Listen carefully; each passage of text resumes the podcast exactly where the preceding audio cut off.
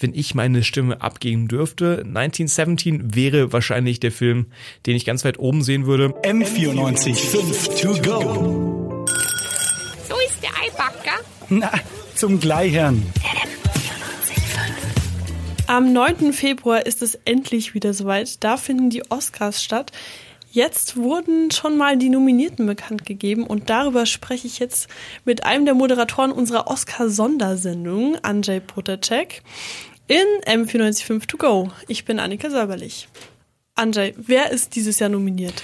Also ganz groß abgeräumt bei den Nominierungen hat äh, Joker, der hat ganze elf Nominierungen bekommen. Wow. Also schon äh, ziemlich ordentlich. Hat mich auch persönlich überrascht. Also den hätte ich äh, im Vorfeld eher bei so mhm. sechs, sieben Nominierungen gesehen gehabt. Aber der hat auch wirklich in vielen technischen Kategorien äh, gut abgeräumt bisher. Also bei den Nominierungen. Mhm. Ob er dann abräumen wird, sehen wir ja im Februar. Aber auch viele andere Filme wurden ähm, sehr oft nominiert. The Irishman zehnmal. 1917, einer meiner persönlichen Favoriten, Klammer mhm. auf, Klammer zu, auch mit zehnmal und natürlich auch der Quentin Tarantino Streifen Once Upon a Time in Hollywood, auch mit zehn Nominierungen. Ähm, das heißt, es gibt durchaus sehr viele Anwärter auf die wichtigsten Preise diesmal ja. bei den Oscars. Der wichtigste Preis natürlich bester Film. Und in der Kategorie waren die drei jetzt auch. Ja, also wir hatten äh, bei bester Film Ford vs. Ferrari, The Irishman, Jojo Rabbit, Joker, Little Women, Marriage Story, 1917, Once Upon a Time in Hollywood und auch den südkoreanischen Film Parasite, auch eine Seltenheit, dass ein nicht-amerikanischer Film es schafft, unter Best Picture nominiert zu werden, was, wie ich finde, eine sehr gute Auswahl, generell ein sehr gutes Jahr im Film gewesen 2019. Sehr mhm. viele Filme dabei, wo ich sage, die könnten es tatsächlich schaffen. Für mich wahrscheinlich eher so die Favoriten 1917, mhm. also dieses epische Kriegsdrama ähm, von Sam Mendes, das zwei britische Soldaten ähm, bei einer Mission im Ersten Weltkrieg begleitet. Und genauso für mich einer meiner Lieblingsfilme letztes Jahr, Marriage Story, auch eine Netflix-Produktion tatsächlich, die es unter genau, die ganz großen sagen. Jungs ja. geschafft hat, äh, mit Adam Driver und Scarlett Johansson. Netflix sowieso, glaube ich, gut dabei dieses Jahr.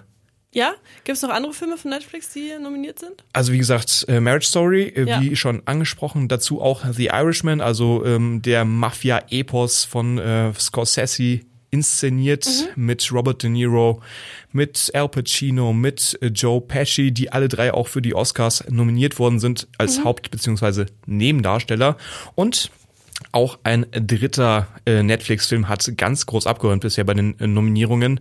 Äh, The Two Popes, also die die Geschichte über die zwei Päpste Benedikt und Franziskus. Mhm. Auch da haben beide Darsteller, also sowohl Anthony Hopkins als auch Jonathan Price, Nominierungen für ihre Schauspielleistungen bekommen. Ja, cool. Also ich hatte ja in den letzten Jahren gehört, dass das auch in der Kritik stand, dass Netflix-Filme da überhaupt mit nominiert sind. Die Filmindustrie wehrt sich momentan so ein wenig gegen Netflix. Ja. Denn wer auf Netflix streamt, geht ja logischerweise nicht ins Kino und ja. das finden sie nicht so cool, weil wenn die Leute nicht mehr ins Kino gehen, dann verlieren die Oscars auch ein wenig an Ansehen. So ist zumindest die Ansicht der Academy. Ähm, das bedeutet für Netflix-Filme immer noch, sie müssen zumindest in, in den USA einen Kino-Release gehabt haben, um überhaupt nominiert werden zu dürfen. Also wenn du deinen Film wirklich nur auf Netflix ausstrahlst, darf der nicht nominiert werden, weil er halt eben nicht als Kinofilm durchgeht. Mhm. Aber wie gesagt, wir haben jetzt drei Filme, die sehr viele Nominierungen bekommen haben, die auch sehr hohe Chancen haben, bei den Oscars was zu gewinnen. Also da könnte in diesem Jahr etwas äh, so die Schallmauer durchbrochen werden. Okay. Wir hatten ja zum Beispiel letztes Jahr schon den mexikanischen Film Roma, der nominiert wurde. Mhm. Ähm, Schwarz-Weiß-Film, auch eine Netflix-Produktion. Da hat es noch nicht ganz zum ganz großen Wurf gereicht, also zu Best Picture. Vielleicht ja dieses Jahr. Also ich kann mir das sehr gut vorstellen. The Irishman, ähm, auch Marriage Story, für mich heiße Anwärter. Mhm. Ähm, ja, Netflix scheint dann ja gar nicht mehr so das große Problem dieses Jahr zu sein.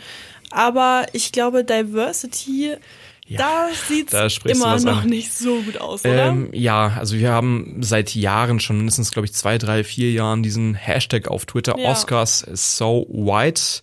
Und auch da schaut's dieses Jahr in Richtung Diversity nicht so optimal aus, um es mal so zu formulieren. Also mhm. Also wenn ich mir die Liste der Best Actors anschaue und Best Actresses und generell ähm, eher wieder weiß und männlich dominiert, zum Beispiel die Liste der besten Regisseure der fünf mhm. Äh, Leute, die da nominiert wurden. Aber eine Greta Gerwig äh, für Little Women auch nicht nominiert. Also nach wie vor sehr von weißen Männern dominierte Veranstaltung, die Oscars. Ja.